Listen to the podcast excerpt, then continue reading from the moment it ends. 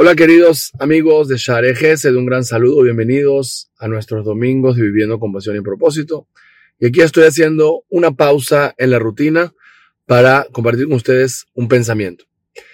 Nosotros en la vida tenemos situaciones, tenemos cosas que nos pasan, tenemos cosas que nos llegan, diferentes circunstancias en nuestras relaciones con otras personas, en, en general en nuestra vida, en nuestro trabajo, en nuestra salud, en nuestra familia y en todo lo que nos pasa.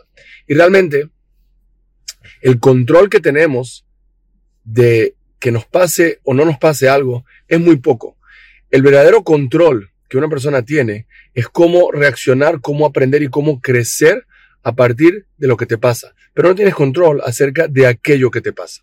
Y esto me lleva a una reflexión importante.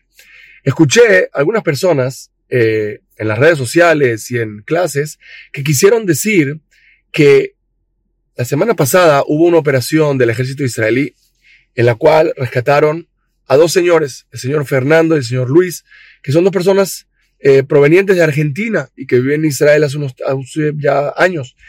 Y quisieron decir y atribuir directamente esto al hecho de que solamente unos días antes, el presidente de Argentina había estado en Israel y había visitado el Muro de los Lamentos y había llorado y se había emocionado eh, y había hecho una tefilá, un rezo, pidiendo por la liberación y por el beneficio de, obviamente, de sus compatriotas y de todo Israel. Y vemos que a los pocos días liberan a estos argentinos y es una operación militar. Entonces, una persona puede caer en el pensamiento y decir, mira, ¿sabes qué? Yo sé cuál es la causa. La causa de esto que ocurrió, la causa de que eh, el Sahal tuvo éxito en esta operación, la causa es los rezos que hizo Javier Milei en el Muro de los Lamentos. El problema con esto es lo siguiente. Si nosotros pensamos así, y lo cual realmente tiene sentido, porque nos hace sentido a nosotros, en nuestra lógica nos hace sentido de que la causa de este éxito es producida por la tefilá y el rezo, y nosotros creemos en el rezo. Pero por otro lado, ¿qué pasa cuando vemos rezos que no traen esos resultados tan claros y tan inmediatos. ¿Qué pasa si una persona tiene un familiar enfermo o una persona tiene un cierto problema y pide y hace tefilá y busca y hace buenas acciones y trata de que las cosas salgan como él quiere, pero al final no tiene el objetivo, no tiene el resultado?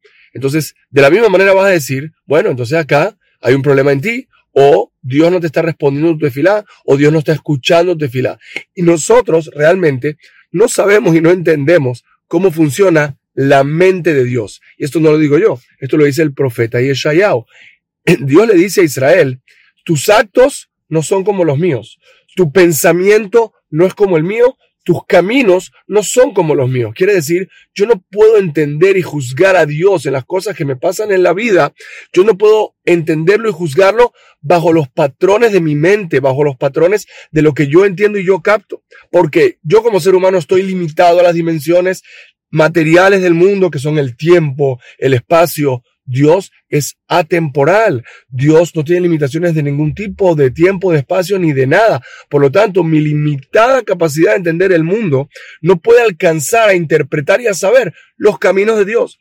Esto lo puso más claro todavía Rav Shimshon Rafael Hirsch en una famosa frase que él enseñó y dijo así, las religiones del mundo pretenden enseñarle al hombre cómo es Dios, enseñarle al hombre cómo piensa Dios el judaísmo pretende enseñarte a ti, a ti como individuo, como persona, como comunidad, como pueblo, cómo Dios piensa de ti. No con tú entiendas a Dios. Dios te ayuda a ti a entenderte a ti, a conocerte a ti, a descubrirte a ti, a entender quién eres, qué te motiva, qué te molesta, qué te entusiasma, qué te eh, desmotiva, todo lo que hay dentro de ti. Dios viene a enseñarnos cómo somos. Dios viene a ponernos situaciones para que nosotros enfrentemos los, los desafíos, crezcamos a partir de ellos y nos conozcamos más a nosotros mismos. Entonces, a todas aquellas personas que a veces se animan o se apresuran a dictaminar por qué pasa algo y por qué no pasa algo, creyéndose que pueden entender las intenciones de Dios, que pueden entender las, eh, las cuentas de Dios en su detalle.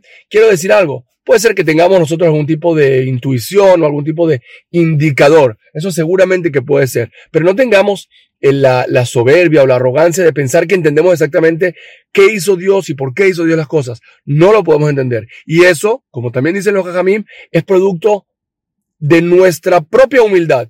Si tú logras entender de que mi cerebro, mi capacidad de entendimiento, por más impresionante que es, es limitada para yo poder captar algo que es infinito como Dios, por lo tanto entiendo de que no puedo ponerme en esa posición de juzgar. Y no porque a él le falte la, a él le falte la capacidad de ser entendido, sino porque a mí me falta la capacidad de entender. Y eso es parte de la humildad que uno tiene que tener en la vida. Entonces, escuchemos esta enseñanza del Rav Hirsch, escuchemos esta enseñanza del Rav, del, del profeta Yeshaya, y tratemos de vivir la vida con la convicción de que lo más importante es nuestra conducta.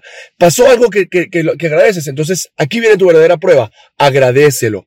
Demuestra lo feliz que estás y lo agradecido que estás por este acto que ocurrió. Demuestra y entiende con fe de que a veces cuando las cosas no pasan como tú quieres, también lo aceptas, también lo recibes y no te das por vencido. Pero no pretendamos entender y entrar en esas cuentas tan detalladas porque es un terreno muy peligroso. Nuestro verdadero propósito en la vida es poder sacar lo mejor de nosotros en cada situación que tengamos. Los dejo con este mensaje, les mando un gran saludo que tengamos siempre buenas noticias y abundancia y bendiciones para todos.